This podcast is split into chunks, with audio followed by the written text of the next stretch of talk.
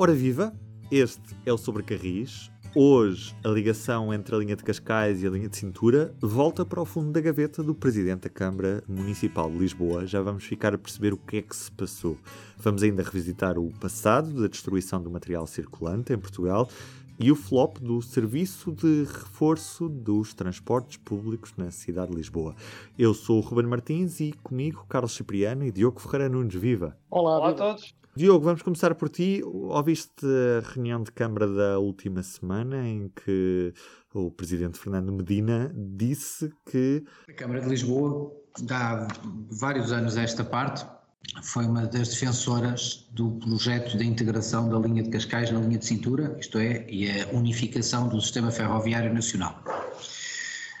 Uh, esse é um projeto que tem, vai dizer, que é um daqueles projetos que década vai, década vem, uh, reaparece na pilha de cima ou desce na pilha dos sucessivos governos e sucessivas administrações das infraestruturas de Portugal e a Câmara de Lisboa, no tempo do, do meu antecessor, o Presidente António Costa, desenvolveu um esforço grande no sentido desse projeto poder ter viabilidade. Existe, aliás, já um projeto com declaração de impacto ambiental uh, aprovada, com, com, emitida, uh, e foi feito um trabalho grande até da integração, da possível da integração que seria necessária fazer da linha ferroviária de serviço ao porto na própria linha de cintura.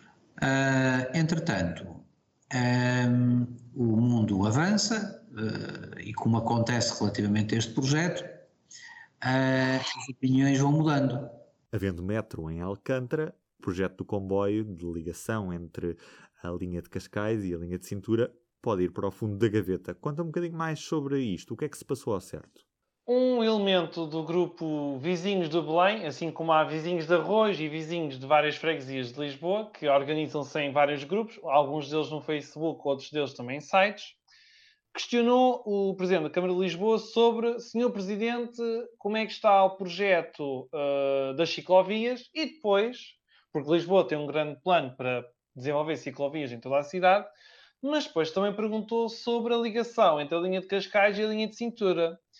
E Fernando Medina surpreendeu. Surpreendeu porque, nos últimos anos, o Presidente da Câmara de Lisboa era um grande defensor da ligação entre Cascais e Cintura, mas agora o argumento é que este projeto deixou de ser prioritário por causa do prolongamento da linha vermelha até Alcântara e também por causa do projeto que já está contemplado no plano de recuperação e resiliência, que, cuja consulta pública terminou agora no, no dia 1 de março e também por causa do projeto do metro ligeiro, que é o Lios, que é um projeto para ligar Lisboa, Louras e Oeiras. E a ideia do Presidente é, se temos metro que vai chegar a Alcântara, a Alcântara e se temos o Lios, para que é que ainda vamos ter uma ligação ferroviária? Se o dinheiro não estica, então vamos dar prioridade ao metro e vamos dar prioridade ao Lios. Agora, uh, eu, eu se morasse em Cascais, eu não iria achar muita piada a isto, honestamente, porque eh, entre Cascais e Alcântara Mar, neste momento são 35 minutos de viagem quando o comboio para em todas as estações. E se eu quiser chegar, por exemplo, a Sete Rios, ou se eu quiser chegar entre Campos, ainda tenho que fazer um percurso a pé entre Alcântara Mar e Alcântara Terra, que demora mais ou menos 10 minutos, atravessar pelo menos duas e três passadeiras e uma delas bastante complicada, que é mesmo ali junto à linha de comboio, ali a ligação da Avenida de hum, Ceuta. E depois, somando o tempo com a ligação ferroviária, isto demora, na melhor das hipóteses, uma hora, uma hora e dez minutos, uma hora e vinte minutos. Com o comboio, com esta ligação direta de Cascais a Sete Rios ou entre Campos, são 50 minutos diretos, sem transbordos. Mas o Presidente da Câmara de Lisboa não concorda. E agora diz que é um daqueles projetos que deixou de ter prioridade e também cita o parecer do Conselho Superior das Obras Públicas, que quando avaliou os projetos do Programa Nacional de Investimentos, o PNI 2030, uh, também considerava que este projeto não era assim tão prioritário e que, e que o impacto na circulação não seria tão grande, porque daria para passar qualquer coisa como 2 ou 3 comboios por hora, mesmo com a linha enterrada. Isto foi o argumento do Conselho Superior das Obras Públicas. Aliás, este Conselho dizia que esta linha de Cascais, no limite, deveria ter era um canal rodoviário dedicado, uma espécie de sistema BRT. Não era, ou seja, a linha de Cascais, tal como a conhecemos, não, não, não funciona e que por ter procura que chegue é suficiente estar isolada da restante rede ferroviária nacional, o que é um pouco estranho, porque se há uma lógica de rede, continuarmos a ter uma linha isolada não faz assim muito, muito sentido. Mas, oh, Diogo, eu acho que isso é uma, vi uma visão uh, demasiado autárquica, demasiado olhar para o umbigo do Presidente da Câmara de Lisboa, que acho que não fará o seu caminho, porque há mais players nesta história, portanto também temos a CP, temos a IP, uh, há, há, mais gente uh, aqui nesta... E as câmaras de Cascais e Oeiras? Ora, ora, aí está.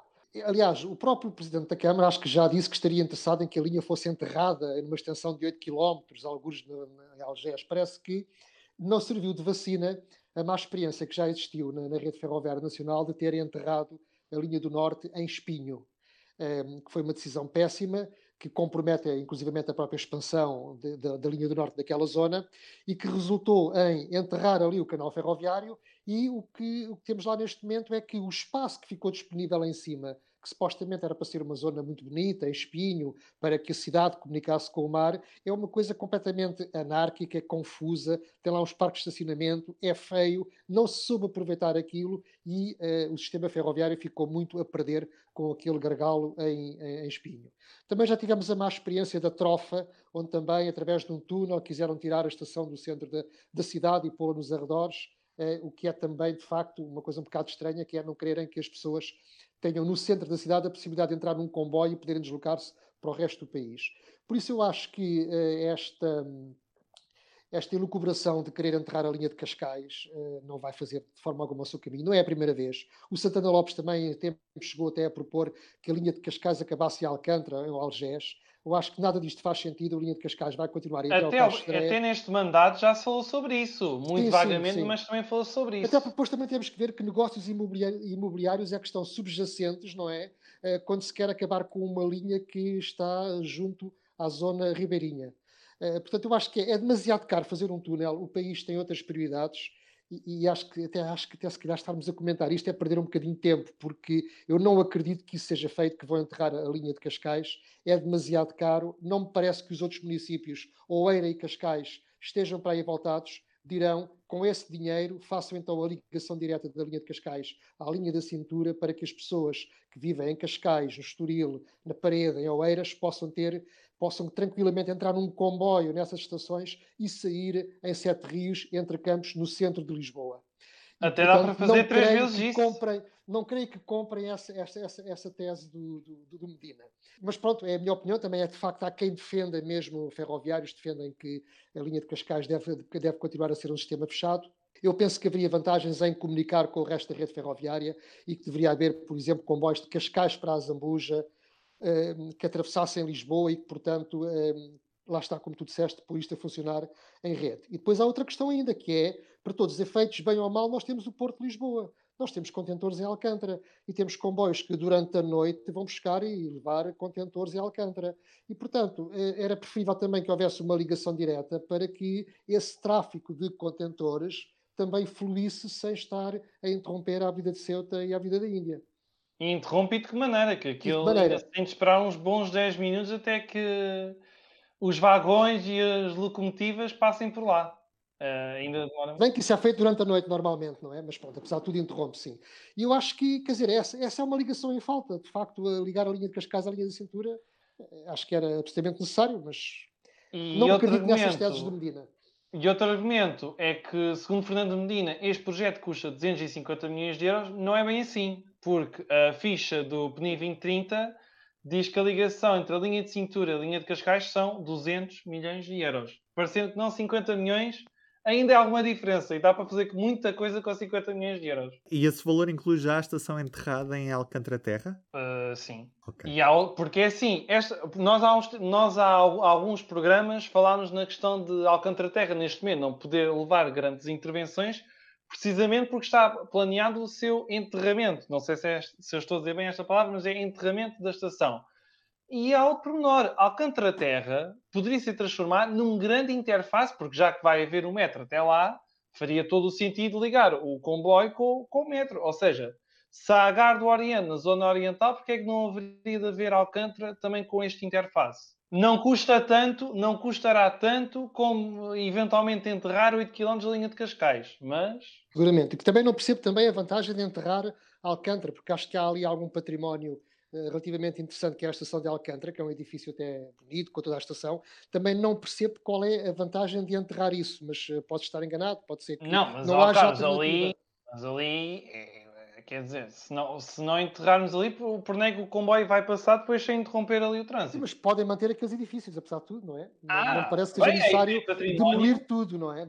A IP Património funciona lá, portanto, até poderia ser uma certa homenagem a, ao património manter uh, a, a, infraestrutura, não é? Aquela cobertura de, como está e, olha, e, o resto passar por baixo, de forma subterrânea. Verdadeiro património ferroviário é aquele que está a ser requalificado um pouco por todo o país. A CP tem feito esse trabalho nos últimos anos. Foi também isso que a reportagem da SIC nos mostrou uh, na semana passada. Algo que tanto o Diogo como o Carlos têm divulgado várias vezes nos seus artigos no público e no Dinheiro Vivo sobre a recuperação de material circulante nos últimos anos, mas num passado não assim tão longínquo, nós assistimos precisamente à, à destruição do material circulante que tínhamos e do muito material circulante que tínhamos e que hoje nos faz efetivamente falta. Carlos, o que é que ficou perdido e que agora a CP não pode efetivamente recuperar porque esse material já foi ou vendido para outros países ou foi mesmo transformada em sucata. Foi mesmo transformada em sucata. Hum, esta história de recuperarmos as 2.600, de recuperar a carruagem Chorefam, de recuperar as Schindlers e todo o bom trabalho que está a ser feito pela CP neste momento, para o qual, aliás, não havia alternativa, porque não se consegue comprar comboios de um dia para o outro, hum, eh, tudo isto foi possível recuperar alguma coisa, mas há, há material que ficou irremediavelmente perdido. E se recuarmos a 2001, a 2001 eh, na altura, quando o presidente da CP eh, era o Crisóstomo Teixeira, foi tomada uma decisão muito rápida de destruir 33 carruagens. Eh, na altura, foi dedicada a uma, uma empresa pouco conhecida na época que se chamava Sociedade de Sucatas Godinho, de Ovar, que na estação do Bom Barral concentrou 33 carruagens, portanto foram 24 carruagens Schindler, mais 9 carruagens Soria Fame, que foram ali uh, demolidas, portanto cortadas em pedaços, uh, devido a uma decisão que não acautelou a procura do, do, momento nem do futuro, não reservou material circulante da, da, CP para o futuro.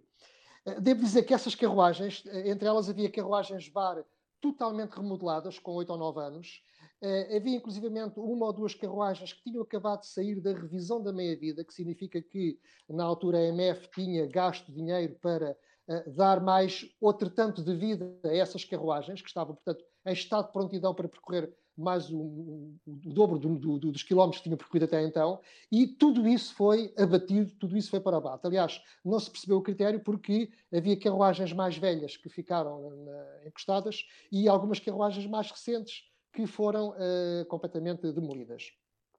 Eu recordo-me que na altura, tanto uh, na altura o responsável pela criação pelo, do, do, Museu Nacional Ferroviário, que estava em formação nessa época, como a própria APAC, a Associação Portuguesa dos Amigos de Caminhos de Ferro, uh, questionavam-se se o planeamento da empresa levou em conta as necessidades atuais e futuras da procura, dada a inusitada velocidade com que numa empresa habitualmente lenta na tomada de decisão tomou uma decisão tão apressada para destruir material.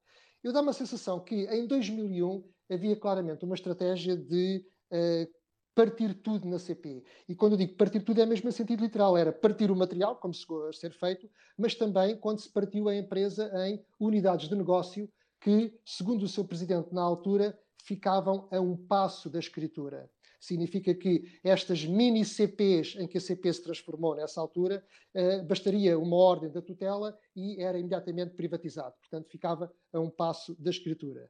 Também, eh, nessa altura, ehm, a estratégia era municipalizar linhas de caminho de ferro, ou seja, a exploração das linhas, porque as linhas pertenciam, pertenciam à Refer. E, portanto, na altura, a estratégia da empresa era, havia 800 quilómetros de linhas que deveriam ser ehm, municipalizadas. Portanto, era partir tudo. Essa era a situação da empresa em setembro de 2001. Mas avançando no tempo, em 2015, não foi há muito tempo, a CP mandou também para a abate 15 uh, unidades triplas diesel, 13, 15 automotoras, eram triplas, portanto eram 45 veículos, que uh, foram também uh, demolidos, desta vez entregues a uma empresa que, era que era a reciclagem Sucata Zabrantina. Tanto no primeiro negócio como no segundo negócio, a CP nunca divulgou o valor desta venda ou deste serviço. Ou seja, eu nunca cheguei a perceber se vendeu o material para a sucata ou se pagou para que o demolissem. Eh, porque tanto com o Godinho como com eh, eh, esta empresa de Abrantina nunca consegui saber como é que esse negócio foi feito. Aliás, a opacidade é uma das características do caminho de ferro em Portugal, porque estas coisas nunca são muito divulgadas. Um, e nessa altura, em 2015, quando a CP manda para a abate 15 automotoras, já estava a pagar uh, 5 milhões de euros por ano pelas automotoras espanholas.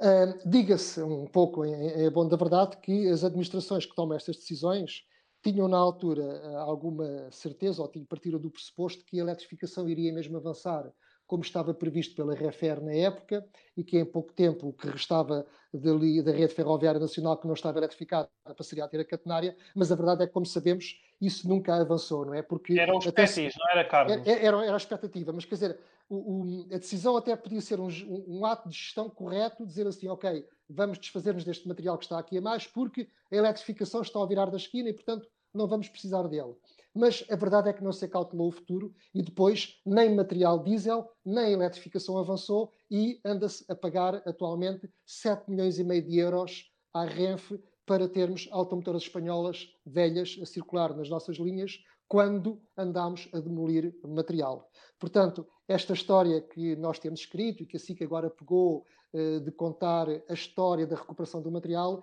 de facto é bastante mais antiga porque estes erros são, uh, são desde 2001.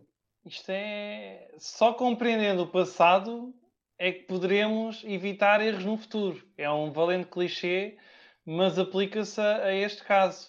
Felizmente agora não, não ouvimos estas histórias de, de abate ou mandar encostar. Agora é o contrário, é recuperar, recuperar, recuperar. Até porque os concursos, quer dizer, ainda não há autorização sequer do Tribunal de Contas, ainda não há visto para os 22 comboios regionais. E o contrato foi assinado em outubro do ano passado. E o concurso foi anunciado, eu acho que o concurso ainda foi anunciado em 2018, quando foi o primeiro anúncio do governo, ainda era Pedro Marcos. Já vamos com, ora, outubro, dois anos e meio, praticamente, de, entre anúncio do concurso e até haver um visto.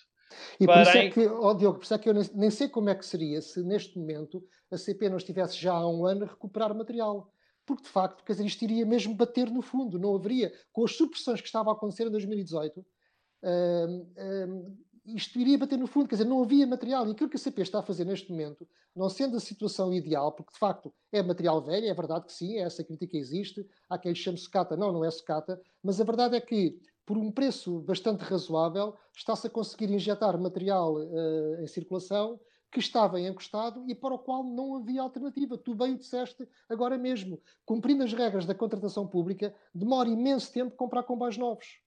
E, portanto, não havia alternativa. Agora, também tenho a certeza que a CP não está só voltada para o passado e buscar esse material antigo, está também muito preocupada em preparar o futuro no curto e no médio prazo, enquanto não veio o material novo, como é óbvio. Certo é que ainda temos alugueres à Espanha. Quanto tempo é que é expectável que ainda tenhamos estes alugueres? Com a eletrificação na linha do Minho agora de, dentro de semanas, a inauguração da, da eletrificação, a situação também poderá aliviar um pouco, mas durante quanto tempo é que podemos ter estes alugueres? Eu penso que a CP está já a começar, neste, neste momento já está a começar a devolver as automotoras espanholas à Renfe. E está a fazê-lo com um método que, quanto a mim, me parece bastante inteligente, que é, sempre que uma dessas motoras chega à fase de fazer o R, de fazer aquela revisão uh, geral, aquela revisão de meia-vida, nesse momento é devolvida para que a, a, a, CP não fique com o compromisso de fazer mais uns X quilómetros com esse material. Portanto, sempre que chegam àquele limite de ter que fazer uma revisão, é devolvida e, portanto, é menos uma automotora que se paga uh, por ano.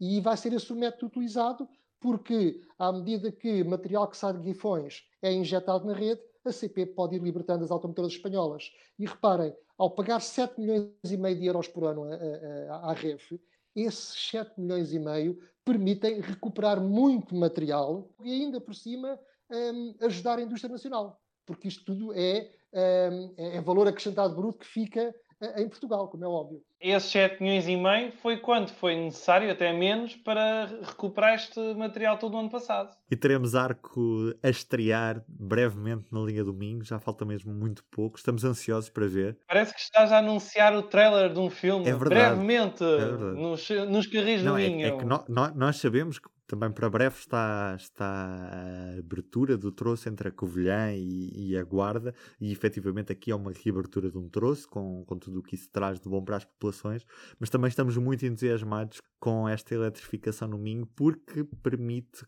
trazer para os carris as novas carruagens Arco, que já não são novas, mas que estão recuperadas e que vão ter as cores da CP.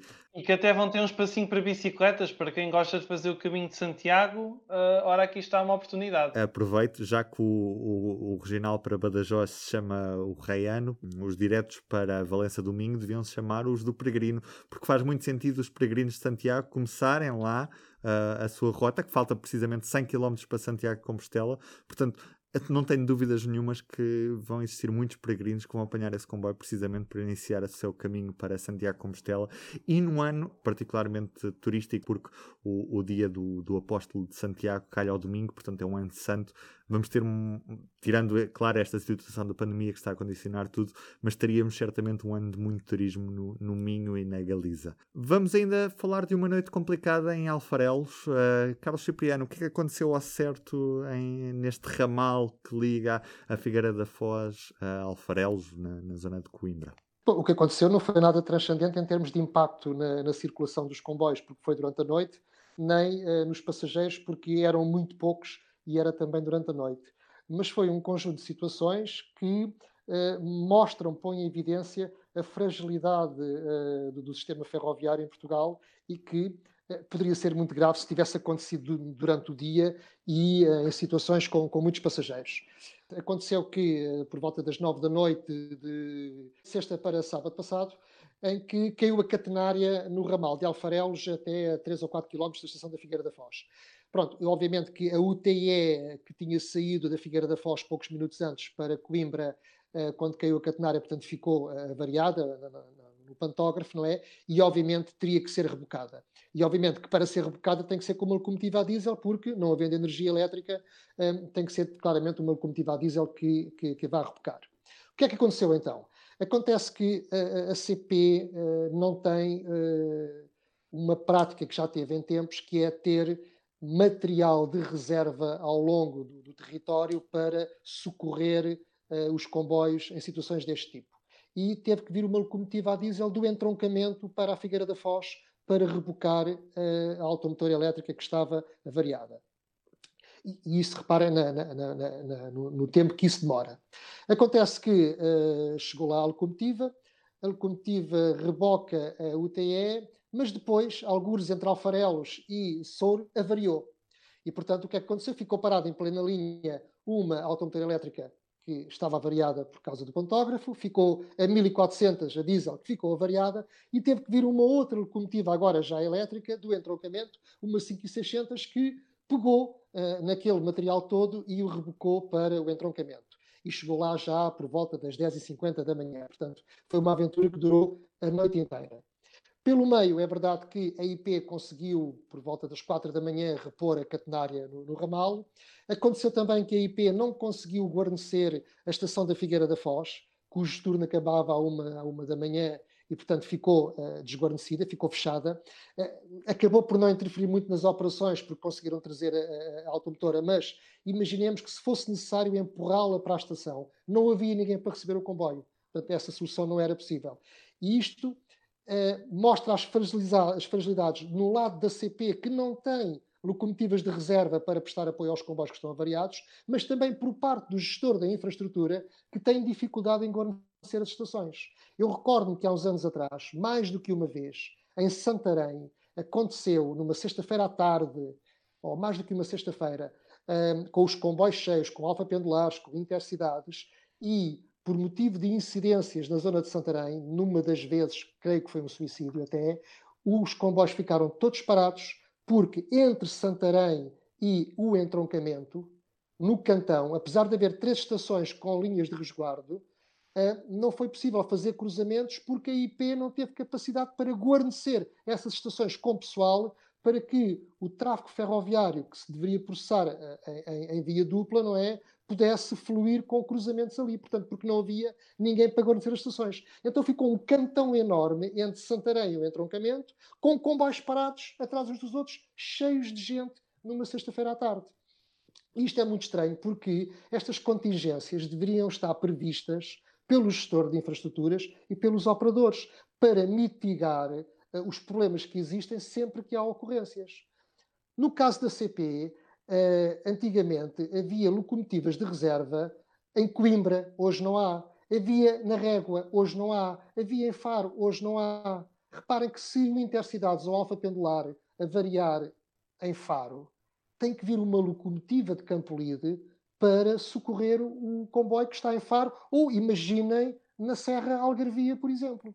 Olha, ó oh, Carlos, sabes o que é que fizeste lembrar agora com essa do Algarve? Um documentário? O documentário do ah, canal Arte, Arte, acho que é como Também se diz. Vi. O Arte em que tem de, tem de ir buscar uma UDD diesel para rebocar carruagens de intercidades, acho que foi isto. Não, foi o Intercidades avariou e foi rebocado e empurrado por duas UDDs. Portanto, puseram uma UDD à cabeça e outra UDD à cauda a empurrar e a outra a puxar e trouxeram o Intercidades avariado, penso que de Boliqueima ou de Albufeira até, até Faro. E isso aconteceu precisamente no dia em que a equipa de reportagem da ART estava uh, no Algarve e o comboio em que eles seguiam atrasou duas horas por causa disso. Agora reparem, houve essa, houve essa contingência, conseguiu-se desenrascar a situação, mas reparem, o alfa pendular ou uma intercidades avariado na Serra Algarvia, uh, é preciso ver, vir uma locomotiva de Lisboa para prestar socorro.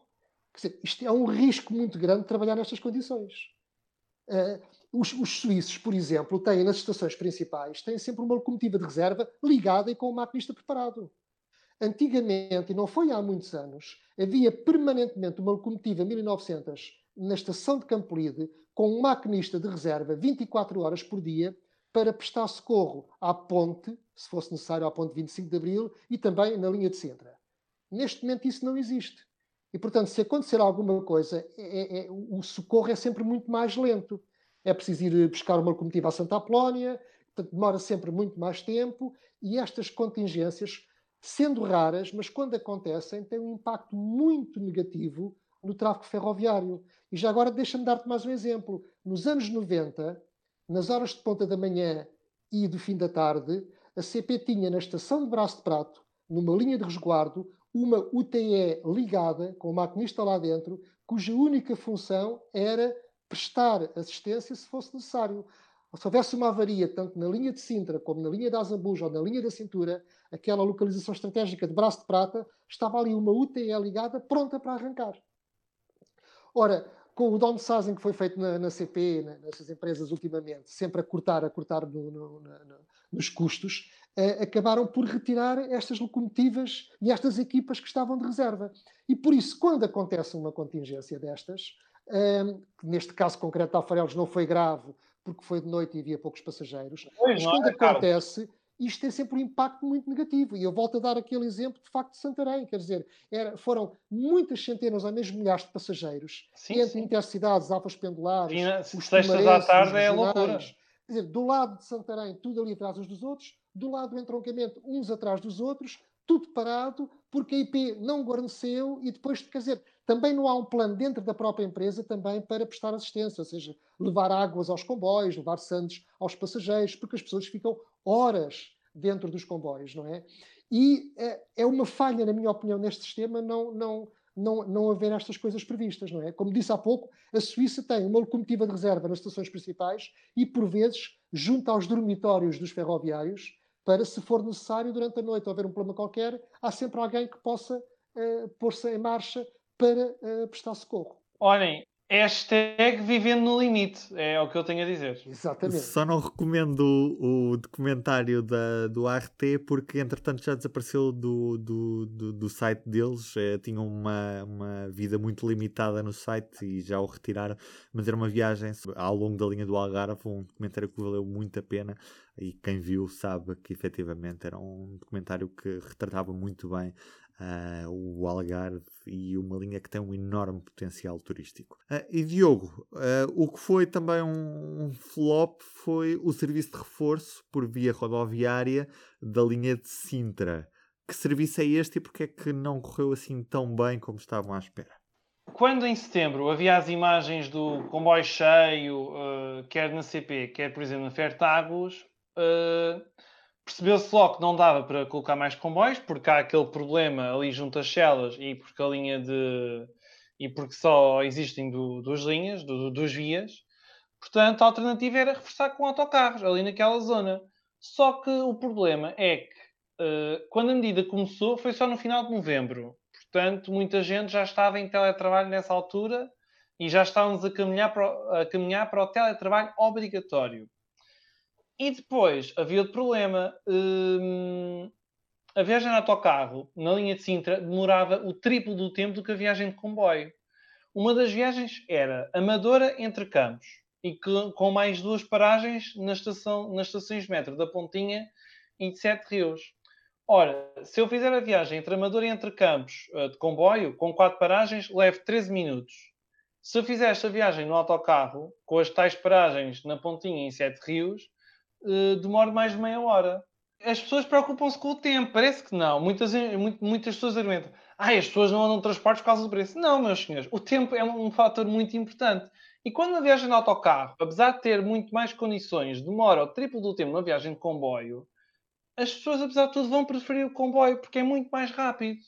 E esta medida custou 750 mil euros só na zona de Lisboa, também havia 750 mil euros para a zona do Porto, mas isto nem acabou por arrancar, porque não havia procura suficiente. E também incluiu o reforço do serviço da Fertagos e na Metro Transportes do Sul, nas horas de ponta. Só que uh, a procura foi baixa, o programa não correu bem, uh, também não houve muita informação e agora espera-se que o programa volte depois da Páscoa, quando houver o tal desconfinamento. Eu não sabia que isso ia voltar, mas uh, eu acho isto muito ah, Está já... previsto, é, está a ser uh, avaliado, está a ser estudado e não há certeza absoluta, mas a ideia é que isto regresse, até porque isto põe a trabalhar centenas de motoristas que estão parados ah, há um ano. Parece-me que isto é um negócio um bocado estranho. Isto é uma forma de subsidiar indiretamente operadores rodoviários que, devido à pandemia, estão neste momento com menos trabalho e é uma forma encapotada de uh, subsidiar essas empresas, mas mais valia assumir isso e atribuir-lhes um subsídio, porque compreende-se perfeitamente que estas empresas têm dificuldades. Porque não me parece que isto seja uma forma muito inteligente de descongestionar uh, aquilo que supostamente está congestionado na linha de Sintra durante a pandemia, que não é bem assim. Para já, eu tenho algumas dúvidas que não se consiga reforçar uh, o número de circulações na linha de Sintra, porque recordo que ela é quadriplicada até ao Cacém.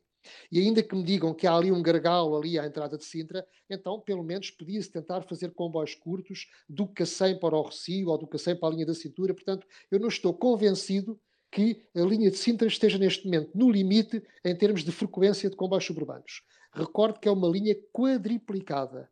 E, portanto, acho muito estranho que o governo entenda que só se consegue reforçar aquilo com um complemento em autocarros. Acho isso estranhíssimo. E claro, o resultado está à vista, como tu disseste muito bem, aquilo é um flop.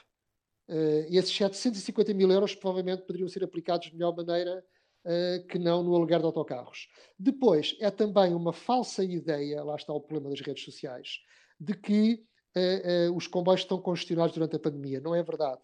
Mas, há um é ou dois comboios por dia há um ou dois comboios por dia, porque de facto as pessoas que são obrigadas, que não estão a entrar a trabalho e que têm que entrar à hora certa na empresa, na fábrica, de facto, enchem um ou dois comboios, mas os comboios andam praticamente vazios. Agora, é verdade que se tirarmos imagens de um ou dois comboios em ou até fora muitos, de contexto. Ou, sim, que, que, estão cheios, dá, vende-se a sensação que eles andam congestionados, mas de facto não andam. Há muito pouca gente nos comboios neste momento. E muitas das fotografias que aparecem são de dias em que há perturbações na circulação, quer seja por acidentes, por avarias, coisas desse género. Portanto, são situações excepcionais.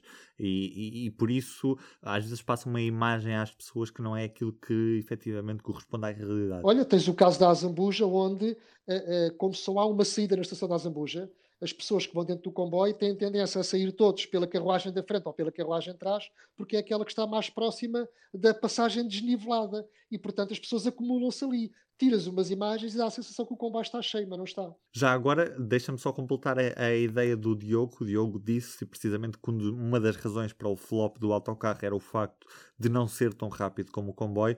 Uh, os inquéritos de mobilidade que foram feitos ao longo destes últimos anos, tanto na, na, área metropolitana de Lisboa como na área metropolitana do Porto, mostram que o principal fator para a escolha do meio de transporte é precisamente a rapidez, muito acima de conforto, preços e tudo o resto.